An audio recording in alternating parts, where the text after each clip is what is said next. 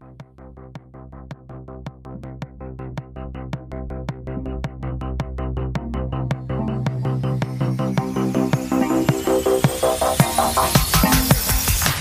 Hallo und herzlich willkommen hier, den Longtake Podcast, Episode Nummer 122.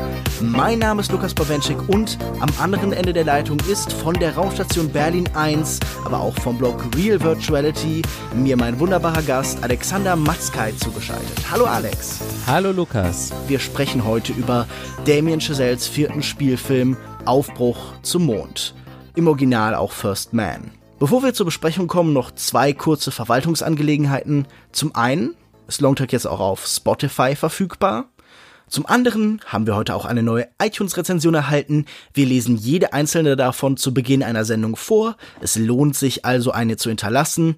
Und uns hat Lenny Berger eine Rezension mit fünf Sternen hinterlassen, die sich folgendermaßen liest. Ganz wie ich's mag. Hoffentlich bald öfter mit Judith aus Hamburg. Bin immer froh, wenn in Filmpodcasts auch eine Frau zu Wort kommt. Recht hast du, Lenny. Ja, absolut. Das ist ja tatsächlich auch ein Kritikpunkt, den du, Alex, in deiner iTunes-Rezension für Longtake hinterlassen hast. Stimmt. das ist gehört worden und ich werde mich bemühen. Judith lade ich auch natürlich jederzeit gerne wieder ein. Bis dahin kommen wir jetzt aber erstmal zum First Man. Ein Paper von Professor Martin Parker von der University of Leicester kam 2013 zu dem Schluss, die Mondlandung im Jahre 1969 hätte ein Versprechen auf eine Zukunft gegeben, das niemals eingelöst wurde. Die NASA hätte mit der Mondlandung die Geschichte ihrer zukünftigen Bedeutung geschrieben und hätte Astronauten ganz bewusst als die Cowboys an einer neuen Grenze dargestellt. Eine Version der Manifest Destiny Doktrin für das 20. Jahrhundert. Das Bild des Astronauten als Cowboy ist zumindest in Damien Chazelles Film über Neil Armstrong sehr gut nachvollziehbar. Ryan Gosling gibt ihn als Strong Silent Type, selbst im Mittelpunkt einer gesellschaftlichen Vorwärtsbewegung noch isolierter Einzelgänger. Basierend auf James R. Hansons Buch First Man, The Life of Neil A. Armstrong, schildert die Filmbiografie die Ereignisse von 1961 bis 1969, die zur Apollo 11 Mission und der Mondlandung führten. Erstmals weicht bei Chazelle die Musik der Raumfahrt, aber wieder widmet er sich einem Obsessiven, der monomanisch für eine Sache kämpft. Nach dem Tod seiner jungen Tochter stürzt sich Armstrong mit Herz und Seele in die Entdeckung des Unbekannten, auch um seiner Trauer zu entkommen. Per aspera ad astra. Seine Ehefrau Janet, gespielt von Claire Foy, und seinen Söhnen begegnet er meist kalt und distanziert. Wenn er weint, dann nur allein, hinter verschlossenen Türen. Alex der Mythos Mondlandung ist im öffentlichen Bewusstsein vor allem als Menschheitsleistung eingeschrieben. That's one small step for a man, one giant leap for mankind. Wie passt das für dich mit Damien Chazelles Fokussierung auf diesen einzelnen First Man zusammen? Ja, ich finde, es passt insofern zusammen, als dass der Film eigentlich ja doch auch zwei Filme in sich vereint. Und ich auch tatsächlich irgendwie eine unterschiedliche Meinung habe sozusagen über diese beiden Filme. Also wenn man First Man betrachtet als eine Chronik der Apollo-Mission und der ihr vorausgehenden Raumfahrtmissionen wie der, der Gemini-Mission, wo sie also irgendwie das, den Orbit ausgetestet haben, dann finde ich ihn da schon recht tauglich. Also er bemüht sich um historische Genauigkeit. Er bemüht sich auch darum, ähm, so bestimmte Dinge zu zeigen, die andere Filme noch nicht gezeigt haben. Zum Beispiel, wie klaustrophobisch es sich in diesen Raumkapseln anfühlt vor allen Dingen, was ihm ganz gut gelingt, finde ich, ist, ein, ein Gefühl dafür zu vermitteln, was für eine Ungeheuerlichkeit diese Mondlandung eigentlich war. Also das finde ich ist, was der Film gut hinkriegt. Tatsächlich das, was du gerade so menschheitsgeschichtlich sozusagen genannt hast. Das ist aber ja nicht sozusagen das, was er hauptsächlich sein will, denn hauptsächlich möchte er ja doch eben die Geschichte auch von dieser Person erzählen, die diesen ersten Schritt auf dem Mond gemacht hat. Also er ist auch ein Biopic. Als Biopic, glaube ich, ist er besser als andere Biopics vielleicht zumindest, als sowas wie Bohemian Rhapsody, was ich vor kurzem gesehen habe. Also er ist zum Glück mehr als nur so eine Aneinanderreihung von Anekdoten über die Zeit hinweg, sondern er versucht schon ein psychologisches Profil dieser Person zu zeichnen, die diesen ersten Schritt gemacht hat. Aber er fixiert sich dabei, finde ich, ganz merkwürdig auf so ein persönliches Trauma und wird damit wieder, also er simplifiziert die Figur von Neil Armstrong so sehr auf so ein persönliches Trauma, dass das für mich schon wieder alles kaputt gemacht hat. Also ich finde, wenn man richtig zynisch sein will, kann man sagen, was will uns Damien Chazelle eigentlich sagen? Will er sagen, wenn Neil Armstrongs Tochter nicht sehr früh an Krebs gestorben wäre, wäre er dann nicht gefühlskalt genug gewesen, um knallhart auf dem Mond zu landen. Also hätte das ein anderer Mensch nicht geschafft als jemand, der durch ein Trauma so sozusagen verschlossen geworden ist, dass er deswegen irgendwie ein besserer Astronaut ist. Und das finde ich sozusagen schon eine ziemlich steile Ansage, wo es mich auch wundert, dass so viele Zuschauer da mitgehen in den Kritiken und so weiter. Ja, interessant. Du hast jetzt eine ganze Menge gesagt. Zum einen würde ich sagen, diese klaustrophobische Perspektive, die uns hier mehrfach vorgeführt wird, die nimmt er für den ganzen Film an. Der Film bleibt auch auf der Erde merkwürdig verschlossen. Wir bewegen uns in einem sehr kleinen Raum. Wir bewegen uns in einigen wenigen Gebäuden auch der Kreis von Figuren ist relativ klein und der Kreis von Figuren, die bedeutsam oder irgendwie wichtig sind, ist sogar noch deutlich kleiner. Ich würde sagen, eigentlich gibt es hier tatsächlich nur diesen First Man und dann äh, noch die Frau an seiner Seite, die, naja, nicht unbedingt ein Hindernis darstellt, aber etwas von ihm einfordert, das er in diesem Moment nicht liefern kann. Ich habe ähnliche Probleme, glaube ich, wie du gehabt. Nur dass bei mir noch hinzukam, dass ich wirklich keinen dieser verschiedenen Teile des Films gelungen fand. Also ich verstehe ihn nicht als Chronik einer Reise, als Chronik eines technischen Fortschritts, weil er sehr wenig einordnet. Auch in dieser Hinsicht ist er klaustrophobisch. Er versucht immer ganz nah an diesem Menschen zu bleiben und wagt auch wirklich keinen Blick durch das Fenster nach draußen. Und wenn dann nur, um Hindernisse und Probleme zu zeigen. Dann fand ich ihn aber auch als irgendwie Action, als Abenteuerfilm nicht sonderlich überzeugend. Also diese verschiedenen Weltraumflüge sollen ja durchaus Spannung ausdrücken. Die sollen uns ja irgendwie mitreißen. Wir sollen ja von denen auch emotional irgendwie involviert werden. Wir sollen ja wirklich das Gefühl haben, oh nein, hier könnte jederzeit wirklich jemand sterben. Und das hat bei mir wirklich überhaupt nicht funktioniert. Mein Grundmodus, der diesem Film begegnet ist, war irgendwie so ein merkwürdiges Gefühl von Langweile tatsächlich. Und das begann schon mit der ersten Szene, diesem ersten Flugtest, bei dem Neil Armstrong halt auf der Atmosphäre aufprallt. Das tatsächliche Phänomen könnte ich jetzt wahrscheinlich nicht so gut erklären, aber schon da dachte ich mir, diese Nähe mit der Kamera, die wir den ganzen Film über durchziehen, ich verstehe diese Entscheidung nicht so richtig, weil ich auch das Gefühl hatte, diese meisten Weltraumflüge, das ist so ein bisschen, als würde ich mich in eine Regentonne setzen und dann tritt mich jemand die Treppe runter. Oder als wäre ich irgendwie in, keine Ahnung, so einem Wellblechhaus und jemand schaukelt ganz stark an den Seiten.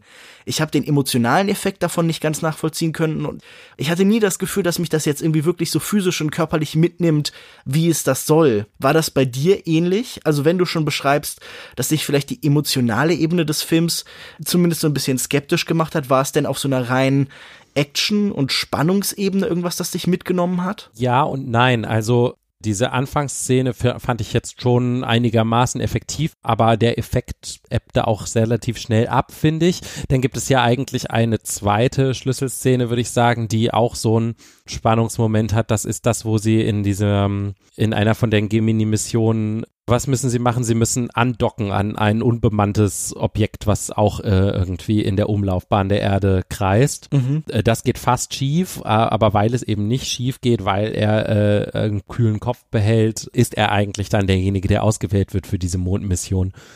Und dann gibt's am Ende die Mondmission selbst und ich glaube, da ist dann sozusagen die Spannung natürlich so ein bisschen raus, weil ja irgendwie alle wissen, wie es ausgeht.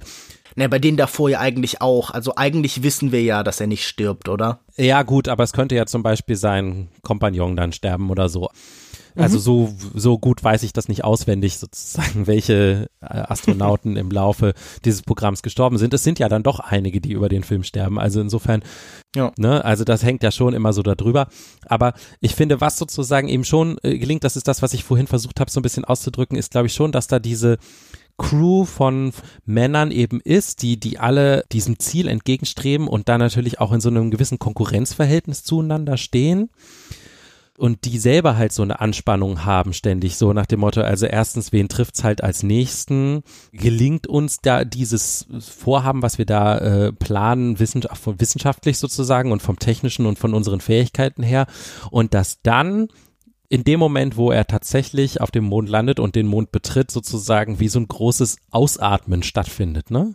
So ein mhm. kollektives, so, wir haben es einfach wirklich ge geschafft, tatsächlich, so. Und das, äh, sozusagen diesen Spannungsbogen, den, den fand ich gelungen im Film. Also der hat auch bei mir funktioniert. Der ja auch visuell sehr klar gemacht wird, weil das tatsächlich ein Bruch dann nachher ist in dieser unglaublichen Nähe, die dieser Film vorher mal hat. Also mhm. er arbeitet ja viel mit Hand- und Wackelkameras, die halt vor allen Dingen eine Nähe behaupten. Sie behaupten diese Nähe halt wirklich nur. Ich hatte nicht das Gefühl, dass wenn das hier tatsächlich eine Filmbiografie ist, die uns einen Menschen näher bringen soll, dass ich Neil Armstrong wirklich in dieser Form verstanden habe. Also du beschreibst das ja schon, er, es gibt da eine sehr simple Psychologisierung. Es wird uns diese Tochter, der Tod dieser Tochter an die Hand gegeben und dann sollen wir daraus ableiten, na okay, das treibt ihn eben zu diesen Großtaten aber für das Innenleben kriegen wir sehr wenig zusätzliches Futter, sehr wenig Material.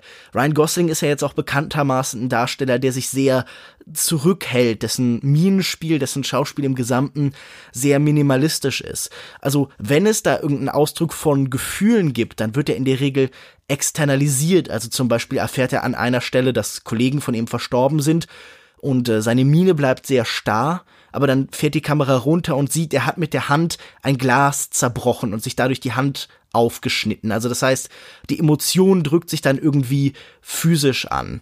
Hast du das Gefühl, über Neil Armstrong in diesem Film irgendwas zu erfahren, ihn als Figur zu verstehen oder auch als historische Persönlichkeit. Und äh, hat dir das, was Ryan Gosling gemacht hat, gefallen? Ich tue mich immer generell sehr schwer damit, Schauspielerleistungen zu bewerten. Insofern, ich kann nur sagen, dass es mich nicht persönlich berührt hat.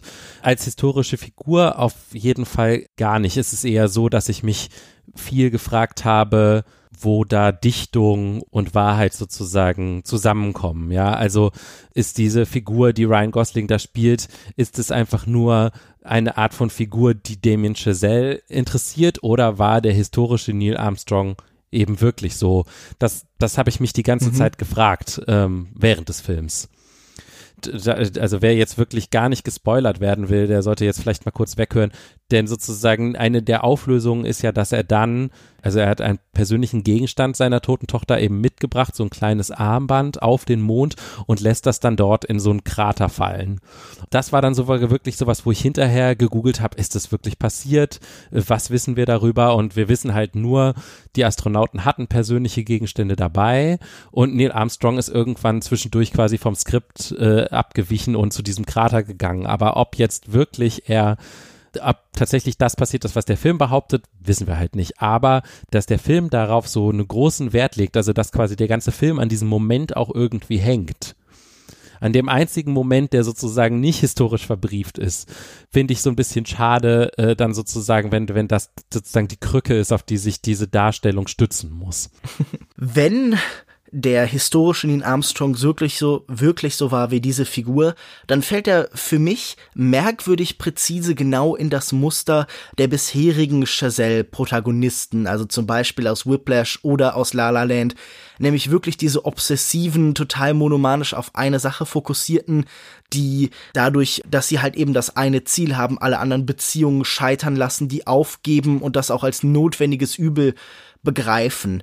Für mich war hier im Titel auch so ein Kontrast angelegt, den ich auch in den vorherigen Filmen schon gesehen habe, nämlich dieser First Man steht so im Kontrast zu den, den letzten Menschen um ihn herum. Also, wenn man das jetzt auf diesen Nietzscheanischen Begriff zurückführen will, vom Menschen, der nur noch im Komfort leben will, der sich ja mal um Sicherheit sorgt, der nicht bereit ist, eben die großen Künstlerleistungen des Übermenschen zu erreichen. Also für mich sind die Chazelle-Helden schon immer sehr stark diese Übermenschenfiguren, die ja, auch vor allen Dingen halt erstmal durch eine körperliche Überlegenheit ans Ziel kommen. Wir sehen hier wieder sehr viele Szenen des Trainings. Ein erheblicher Teil von Ryan Goslings Leistung ist wieder eine reine körperliche Präsenz, einfach so eine gewisse Starrheit in allem, eine Unnachgiebigkeit. Wir sehen ihn selten tatsächlich in umfassenden Bewegungen, aber wir sehen seinen Körper halt diesen Trainings Momenten ausgeliefert, zum Beispiel diesen Rotationsmaschinen, die halt eben die Drucksituationen so ein bisschen simulieren. Und ich finde das interessant, dass diese Welt der letzten Menschen im Kontrast zum First Man auch dann immer und durchgehend als Hindernis verstanden wird. Also zum Beispiel wird Claire Foy Janet sehr merkwürdig als ja fast so ein Problem für ihn etabliert. Sie hat diese sehr undankbare Rolle des permanenten Beschwerens, des permanenten Einforderns, während wir aber in diesem Film emotional und in jeder Hinsicht auf dieses letzte Ziel hinstreben. Also du sagst es ja schon, es gibt diesen Moment eben auf dem Krater, in dem dann alles zusammenkommt, in dem das Ganze emotional sich auch öffnet für mich schien in dem Ganzen so ein bisschen drin zu stecken, all ihre Versuche, emotionale Offenheit einzufordern, waren sinnlos, Glück und Zufriedenheit kommen eigentlich erst, wenn das eigene Ziel erreicht ist. Sie fallen zusammen mit dem Moment, in dem der tatsächliche Triumph in der eigenen Obsession erreicht ist. Und das finde ich irgendwie ein ganz unangenehmes Bild, dass der Versuch, sich zu öffnen, mit Menschen auszutauschen oder so, wie so oft bei Damien Chazelle eigentlich nur hinderlich ist und dass das einzige Glück nicht im Zwischenmenschlichen, sondern eben im Erreichen der eigenen Ideale liegt. Ja, ich, ich, da bin ich so ein bisschen hin und her gerissen, weil es gibt ja diese eine Schlüsselszene kurz bevor er aufbricht, wo sie ihn dazu zwingt, sich mit seinen Söhnen an den Tisch zu setzen und ihn im Endeffekt zu gestehen, dass es sein könnte, dass er nicht zurückkommt. Ich finde in der Verzweiflung dieser Szene und auch wie sie aufgebaut ist und sich zieht und wie man dann auch sieht, dass er sich also selbst dieser Menschlichkeit verweigert am Schluss, mhm. übt der Film ja durchaus auch eine Kritik. Also zumindest kam es bei mir so an. Er, er, zeigt sozusagen, dass das zwei Seiten einer Medaille sind, dass es zwar diese Person braucht, die so kaputt ist sozusagen, um so eine verrückte Mission zu bewältigen, aber dass es gleichzeitig also dass er schon halt auch einen hohen Preis dafür zahlt und dass dieser eben in der Mitmenschlichkeit steckt.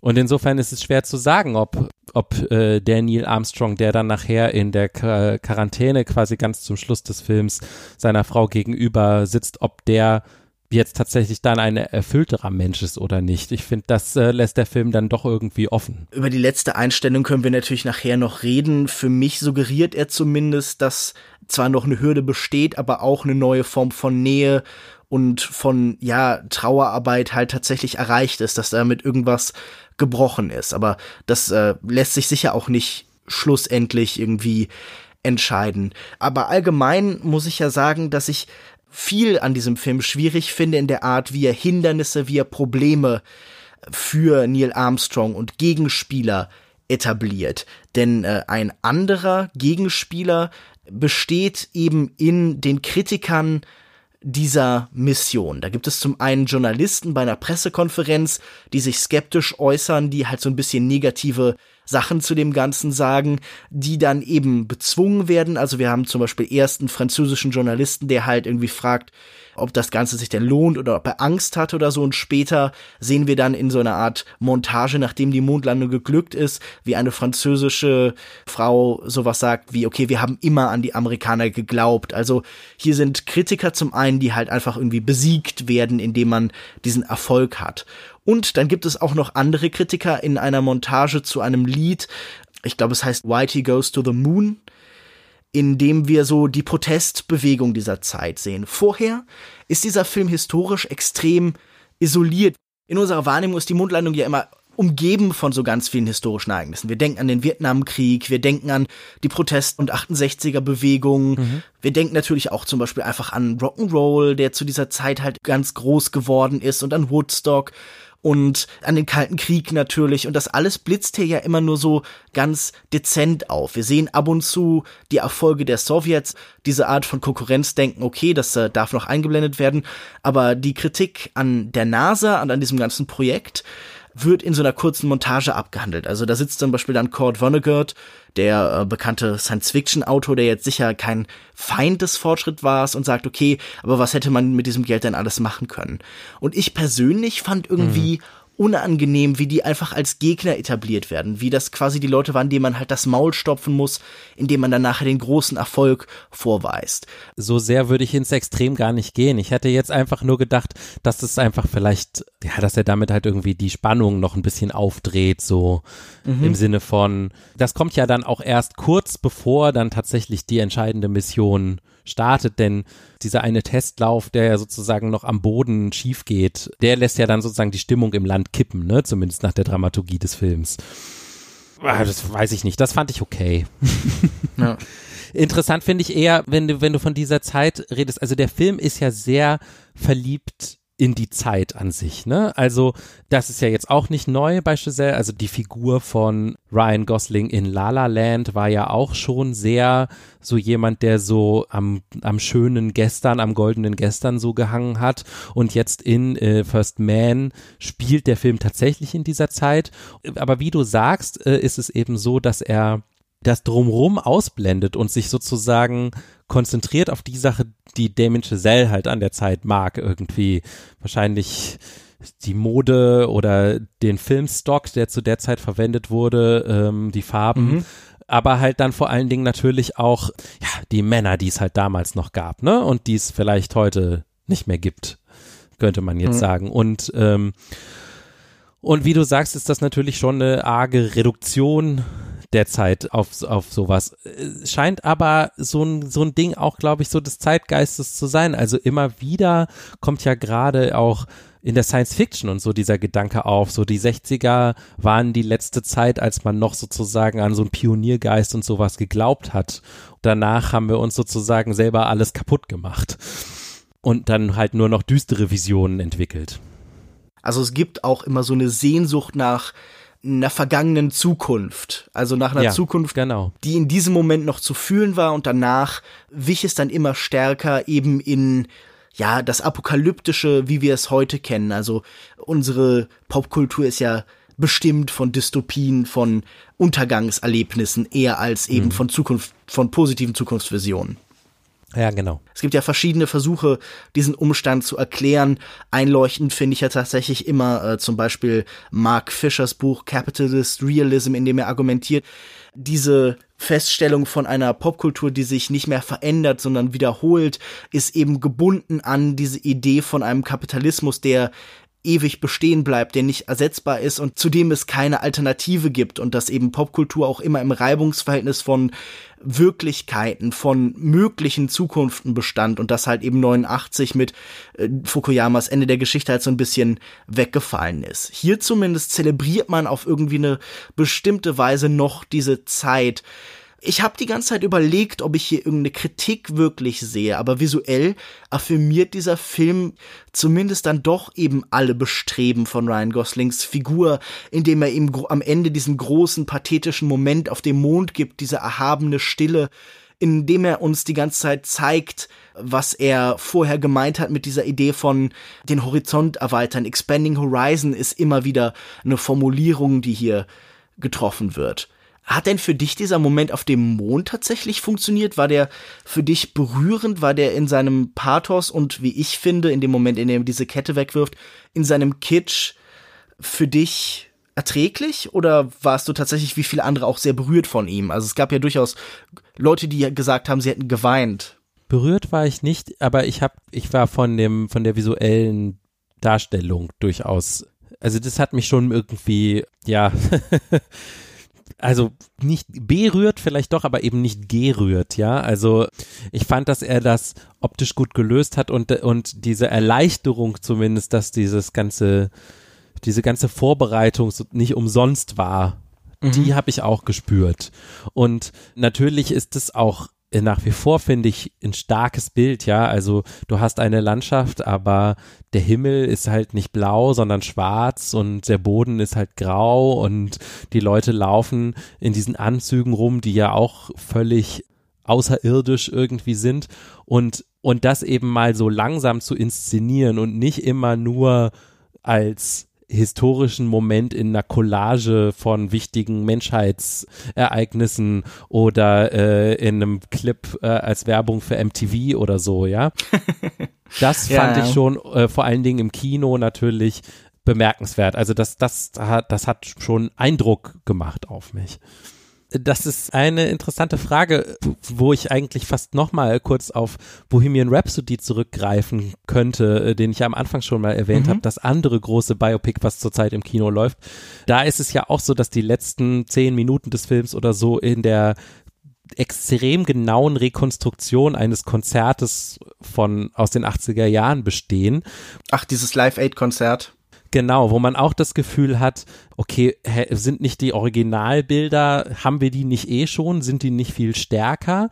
Aber man sich dann eben fragt, ja, äh, vielleicht in ihrer historischen Dimension schon, aber die Kameraführung ist hier natürlich dann schon so ein bisschen schicker und die Farben sind ein bisschen schicker sozusagen und, und das Ganze ist mhm. natürlich eben eingebettet in so eine Dramaturgie, die, die man halt sonst nicht hat.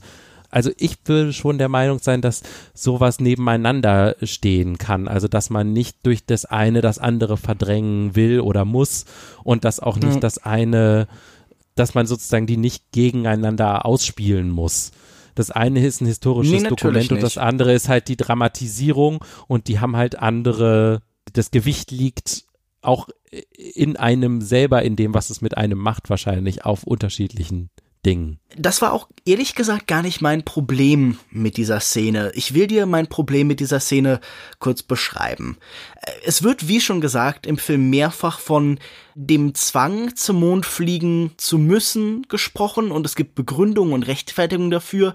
Und die Argumentation, die eben Armstrong immer wieder aufgreift, ist, er möchte den Horizont der Menschheit erweitern.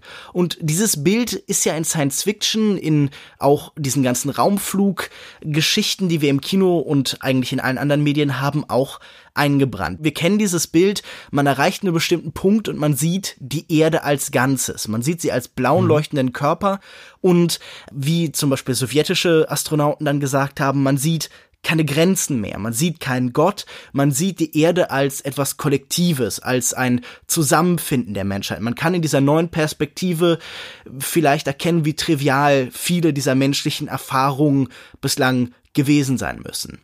Diese Perspektive lehnt Chazelle ganz dezidiert ab. Er zeigt uns wirklich nur einen einzigen Menschen. Das Universum wird reduziert auf den, für zumindest diese Sequenz gibt es keinen anderen. Der Horizont erweitert sich, gerade auch im IMAX-Format, wo dann auf diesen Mondszenen am Ende das Bild etwas größer wird, so wie ich das verstanden habe. Ich konnte den Film leider nicht in IMAX sehen und wir sehen nur noch diesen einen Menschen. Und ich glaube, das ist sehr bezeichnend, denn es geht, glaube ich, Damien Chazelle immer, wie schon gesagt, um das Durchsetzen, das Erreichen eines gesetzten Ziels durch halt eben eine ganz besondere Anstrengung. Und er versteht eben Kunst, und auch die Raumfahrt, würde ich argumentieren, ist für ihn in diesem Moment Kunst, etwas, in dem sich eine einzelne Person verwirklicht, immer eben als persönliche Errungenschaft und nie als kollektive Erfahrung, nie als etwas, in dem wir alle zusammen funktionieren. Also selbst seine Montage, in der ihm die Welt auf diese Mondlandung reagiert, ist eben tatsächlich nur eine, die sehr kurz gehalten ist,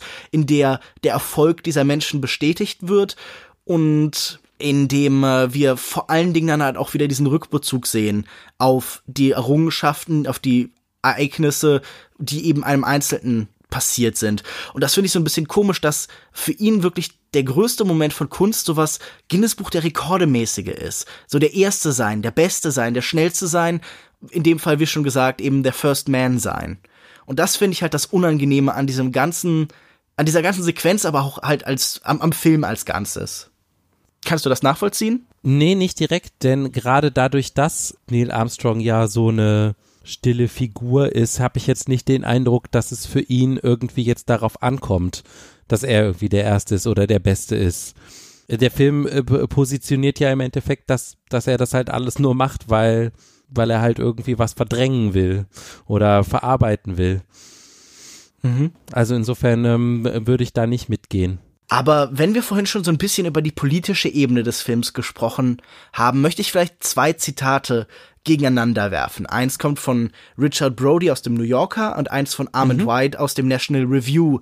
Und das Ganze zeigt für mich, dass es halt extrem unterschiedliche Perspektiven auf die Politik dieses Films geben kann. Naja, also Armand White ist ja inzwischen aber auch als so konträrer Meinung um der konträren Meinung willen bekannt, ne? Also das sollte man vielleicht auch nicht vergessen dabei. Natürlich, aber hier nehme ich ihn eben als Autor für die National Review und als Konservativen halt, was er ja durchaus mhm. auch ist. Also ich meine, mhm. er ist ja eine interessante Figur, weil er homosexuell ist und konservativ. Aber nun gut, äh, Richard Brody schreibt, First Man is worthy of enduring as a right-wing fetish object. It is a film of deluded cultish longing for an earlier area of American life one defined not by conservative politics, but rather by a narrow and regressive emotional perspective that shape and distorts the substance of the film. Er stört sich an der Versteifung eben auf diese einzelne Perspektive, vor allen Dingen aber nach dem Nostalgischen für diese Ära, das du gerade in der Wahl des Filmstocks und so schon so ein bisschen angesprochen hast. Und im Kontrast dazu schreibt Armand White, Now that Hollywood's optimism is in a slump, First Man proposes the history of space exploration from the Gemini test flight to the Apollo Enterprises as just another imperialist venture in which American exceptionalism is shown as pathetic and neurotic. Wir haben also jemanden, der von rechts den Film als links interpretiert und jemanden, der den Film von links als rechts interpretiert. Glaubst du denn, dass dieser Film klar politisch zu verorten ist? Ist er tatsächlich Teil von irgendeinem Lager? Hat er irgendeine Form von Agenda oder wie würdest du ihn als politisches Objekt beschreiben? Die beiden Meinungen sind tatsächlich sehr interessant, denn ich denke mal, man könnte, ich würde mit beidem irgendwo mitgehen, ne? Also auch mit der Arm and mhm. White Haltung. Und ich glaube eben, das spiegelt sich in dieser Szene, die ich schon mal erwähnt habe. Also, wenn er unfähig ist, seinen Söhnen irgendwie die Wahrheit zu sagen, dann ist das natürlich irgendwie eine merkwürdige neurotische Art, aber anscheinend eben braucht es diese Art von neurotischen Menschen, um auf dem Mond zu landen. Und ich finde, La La Land hatte schon das gleiche Problem. Ich habe bei dem Film bis zum Schluss vielleicht muss ich ihn einfach noch ein zweites Mal sehen, aber äh, bis zum Schluss nicht verstanden sozusagen, ist er jetzt wirklich der Meinung, dass früher alles besser war oder ist das sozusagen nur das Problem dieses Protagonisten? Und eigentlich wiederholt sich das hier also eine Meinung des Autors Damien Chazelle darüber, ob Neil Armstrong in seiner Neurose, wie, wie White das jetzt ausdrückt, sozusagen eine Figur ist, die es zu, nachzuahmen gilt, oder ob es nur eine Figur ist, die sozusagen von außen irgendwie bewundernswert ist, weil sie etwas Bemerkenswertes geschafft hat und was, was sozusagen dafür aber auch einen Preis gezahlt hat ist nicht klar zu erkennen. Also ich finde, es ist nicht klar zu erkennen, ob Giselle das eine oder das andere gut findet. Selbst bei Whiplash, glaube ich, könnte man wahrscheinlich noch äh, zurückgreifen und, und gehen und sagen, ist er wirklich der Meinung sozusagen, dass diese junge Schlagzeugspieler am Ende irgendwie, äh, ist das ein echter Triumph oder ist es halt doch nur ein Pyrrhus-Sieg? So.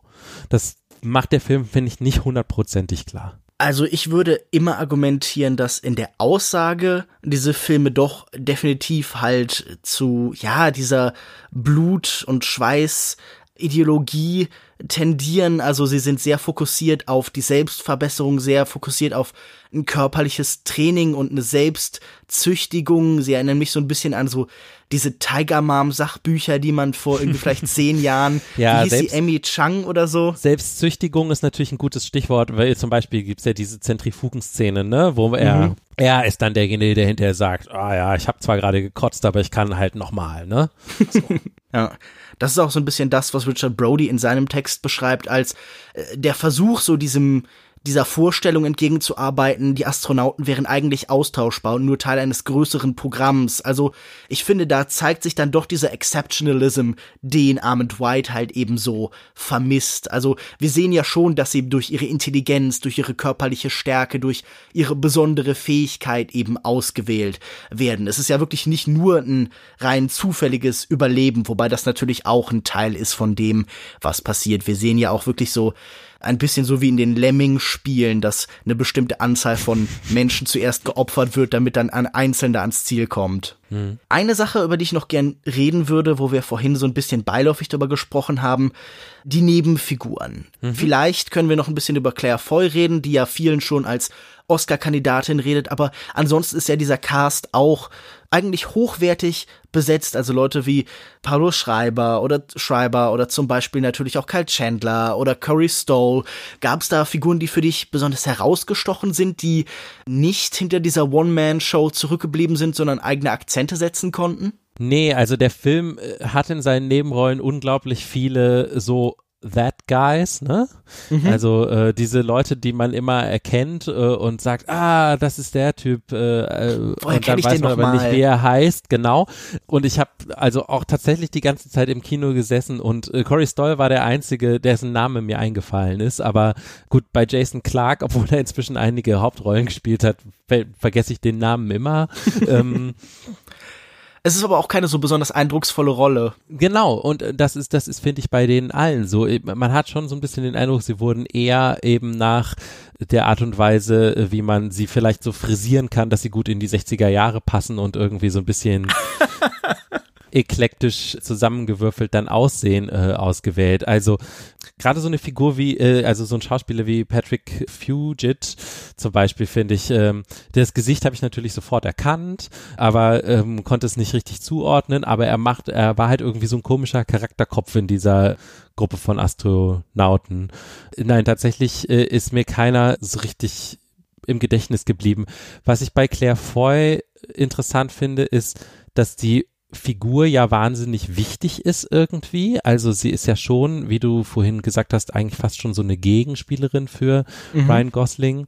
Aber dass man trotzdem über sie, also über Janet Armstrong, eigentlich nichts erfährt. Also ich hatte nicht den Eindruck zum Ende des Films hin, dass sie irgendwie als Person mehr ist als nur diese Gegenspielerin oder Unterstützerin, wie auch immer, ihres Mannes. Mhm. Und das fand ich dann schon sehr schade dafür, dass man ihr irgendwie eigentlich so einen wichtigen Punkt in der Geschichte auch zugesteht, ja. Ich fand Claire Foy hat die mit Abstand beste Schauspielleistung in diesem Film erbracht. Also man merkt, dass sie dann, obwohl sie eigentlich sehr viel Präsenz hat im Film, es ist trotzdem eine sehr undankbare Rolle.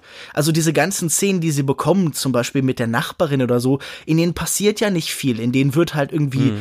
ja, so dieses unerfüllte Leben und diese Sehnsucht nach Normalität, die ihr eben Neil nicht geben kann, ausgedrückt.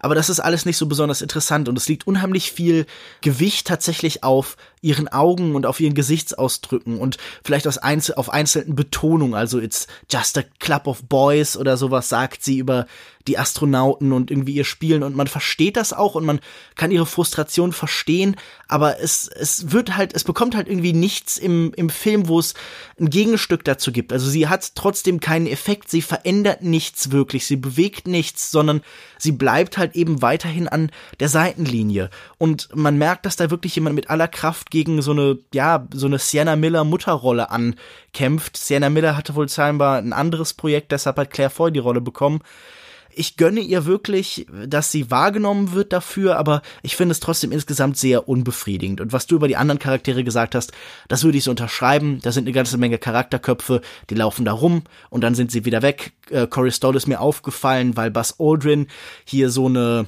ja, so eine alberne, fast so Comic Relief mäßige Figur ist, die halt die wenigen Gags des Films dann mal erzählen darf und halt ja noch ungleich stärker als äh, Neil vielleicht wie ein Mann seiner Zeit auftritt, aber auch halt nicht genug, um irgendwie interessant zu sein. Also das fand ich auch, es war eine ganze Menge verschenktes Menschenmaterial, das da von äh, Chazelle durch den Film geschleust wurde, ohne dass er da irgendwie ein Interesse dran hätte. Das ist ein bisschen schade, dass er das wirklich nicht mehr als so ja, wobei ich das auch immer nicht so wahnsinnig kritikwürdig finde, dass wenn man jetzt sich auf eine Person konzentrieren will, dass dann der Rest so ein bisschen verloren geht. Es ist ja nicht ein Film über der heißt ja nicht The Apollo Mission, sondern er heißt ja eben First Man. Ich sage ja einfach nur, sie sind ja dann in diesem Sinne noch nicht mal Supporting Actor, also sie unterstützen ja nicht mal wirklich die Rolle, sondern sie sind mehr so Decorating Actor, also sie sind eigentlich so besonders ausgeführte Set halt irgendwie an vielen Stellen. Das finde ich halt so ein bisschen schade. Ich mhm. wünschte, er hätte ihnen halt wenigstens so noch eine Präsenz geben müssen, außer halt rein, äh, also als Austauschobjekt da zu sein. Ich hätte mir da so ein bisschen mehr einfach wirklich entgegenhalten gesehen und das hätte diesen Film, glaube ich, auch interessanter gemacht, nochmal Gegenstimmen zu Neil Armstrong zu haben, jemand, der halt irgendwie ihm Kontra gibt oder der ihm halt nochmal eine neue Facette abbringt. Also hm. äh, ich finde ja vor allem diese Performance im Kern wahnsinnig, wahnsinnig flach und wahnsinnig einseitig. Das ist mein Problem mit ihr. Ich bin ja, das ist in diesem Podcast ausreichend dokumentiert, kein Fan von Ryan Gosling. Ich finde ihn meistens sehr langweilig und auch hier sehe ich nichts Neues. Ich sehe keine Anpassung, ich sehe keine wirklich interessante Interpretation, sondern ich sehe halt immer noch dieses immer gleichförmige Masken, äh, ja, Stehlampengesicht und das fand ich halt so ein bisschen schade. Also dafür hätte ich mir andere Darsteller gewünscht, die mehr Präsenz haben, dass sie ihm halt nochmal abbringen, einen Zwang irgendwie zu reagieren, nochmal einen Austausch. Das hat mir gefehlt. Mhm. Ich würde sagen, wir kommen dann aber auch langsam zum Fazit. Damit das nicht allzu negativ ausfällt, fange ich erstmal mit meinem negativen Fazit an. Dann können wir mit dem etwas positiveren Blick auf den Film enden. Ich persönlich konnte mit Aufbruch zum Mond, mit First Man wirklich überhaupt nichts anfangen. Meine erste Reaktion war vor allen Dingen in beiden Fällen ich habe ihn zweimal gesehen, große Langweile. Ich fand die Teile auf der Erde, diese Filmbiografie-Teile, wahnsinnig belanglos. Ich habe das Gefühl, die sind sehr lange gelaufen, aber da ist sehr wenig über die Figuren, über die Geschichte, über irgendwas hervorgekommen diese Weltraumsequenzen waren halt wackelig und uninteressant. Ich hatte nie für auch nur eine Sekunde das Gefühl, wirklich involviert zu sein. Ich hatte auch nicht das Gefühl, dass da jemand ins Weltall fliegt, sondern ich hatte halt das Gefühl, dass jemand in einer Konservendöse und wird geschüttelt. Das mag in der Erfahrungswelt des Astronauten gleich sein, aber das heißt ja nicht, dass es eine interessante Entscheidung ist. Demnächst darf ich gern auch vielleicht vom Weltall wieder auf das Raumschiff blicken. Das scheint mir die ergiebigere Perspektive. Insgesamt scheint mir hier sehr viel Aufwand erbracht worden zu sein, vielleicht wie bei der Mondlandung, nur dass man dann eben auf dem Mond nicht die amerikanische Flagge gehisst hat, den Skandal haben wir zum Glück ausgelassen, sondern Damien Chazelle hisst dann, keine Ahnung, die Flagge mit einem, mit einem grauen Symbol für Langeweile, für Desinteresse all diese technischen Errungenschaften, all diese großen Mühen haben mich überhaupt nicht erreicht. Ich halte das für einen weitestgehend, eigentlich einen durchgehend misslungenen Film und kann ihm wirklich fast nichts Positives abbringen. Von äh, mir gibt es da keine Empfehlung, höchstens die Empfehlung, äh, weiß nicht, schaut euch was anderes an. Es gibt ja durchaus genug gute Science-Fiction-Filme. Oder Weltraumfilme. Es gibt ja auch genug Filme über den Flug zum Mond. Ich sehe es ein kleines bisschen anders, ich komme noch mal so ein bisschen auf das zurück, was ich ganz am Anfang äh, gesagt habe. Wenn man wie ich noch nicht am Leben war, als äh, diese Mondlandung stattgefunden hat, dann äh, schafft es dieser Film auf jeden Fall, finde ich, einem eine nicht historische, sondern sozusagen eher einen auf eine emotionale Reise dieser Unternehmung mitzunehmen und einem die Ungeheuerlichkeit und die Besonderheit dieser hanebüchenen Idee irgendwie klar zu machen. Worin er meiner Ansicht nach scheitert, ist ein auch nur halbwegs interessantes Porträt einer Person zu zeichnen, die irgendwie mehr ist als der Strong Silent Type, den Lukas ganz am Anfang erwähnt hat. Ich glaube, ich habe auch nicht das Bedürfnis, ihn nochmal zu sehen oder ihn irgendwie großartig mit Preisen beschenkt zu sehen, aber äh, ich finde ihn jetzt auch nicht so misslungen wie Lukas, äh, aber gleichzeitig bestätigt sich in diesem Film doch nochmal auch irgendwie so, dass, äh, glaube ich, das Menschenbild von Damien Chazelle und meins nicht unbedingt so gut übereinander liegen. Als letztes fällt mir vielleicht noch ein, dass äh, die, der schönste Kommentar zum Film, den ich irgendwie gehört habe, war, äh, wenigstens erklärt diesmal niemand Jazz. Wunderbar. Falls ihr das anders seht als wir, und da wird es ja sicher einige Fans draußen geben, dann könnt ihr uns das wissen lassen. Wir sind zum Beispiel erreichbar bei Facebook unter facebook.de slash longtakepodcast. Man kann uns auf Twitter unter longtake.de erreichen. Wir sind auf Soundcloud unter soundcloud.com slash longtakepodcast zu erreichen. Schreibt uns überall unsere Nachrichten. News, News, News. Unsere Website wird auch bald wieder verfügbar sein. Johannes kümmert sich gerade darum, sie jetzt nach äh, einigen Monaten der Versenkung wieder auf den neuesten Stand zu bringen. Stay tuned. Wir freuen uns auf jeden Fall über jede Form von Feedback und wenn unsere ja doch sehr kritische Stimmung hier nicht geteilt wird, sagt uns, warum ihr anders denkt. Auf jeden Fall. Bis dahin, Alex, wo findet man dich denn im Internet? Ich bin überall unter meinem äh, Namen unterwegs, das heißt auf Twitter oder Letterboxd oder wo auch immer als Alex Matzkeit. Ich habe auch einen Blog, das heißt Real Virtuality, aber da komme ich auch im Moment nicht mehr so oft dazu, da was zu schreiben. Genau, ab und zu schreibe ich noch Hörfunkkritiken für PICT und für Epidemedien.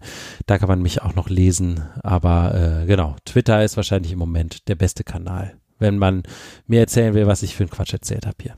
Ja, und da gibt es sicher ausreichend Anlässe zu. Ausreichend Anlässe. Im Gegensatz zu mir, wenn ihr mir schreiben wollt, wo ich mal wieder keinen Quatsch geredet hat, wie wundervoll all meine Aussagen sind und dass ich ein äh, Mensch ohne Fehler bin, dann könnt ihr das auf Twitter unter @kinomensch tun auf äh, facebook.de slash Kinomensch. Außerdem schreibe ich unter anderem für den Filmdienst, für Kinozeit und seit einer Weile auch für Filmstarts. Dort gibt's regelmäßig Kritiken auch äh, zu größeren Filmen. In der nächsten Ausgabe wird es höchstwahrscheinlich um The Ballad of Buster Scruggs gehen, den neuen Film der Coen-Brüder, der unlängst direkt auf Netflix erschienen ist. Interessant, da wird es aber auch tolle Gäste zu geben. Bis dahin bleibt mir nur noch zu sagen Tschüss und bis zum nächsten Mal. Tschüss.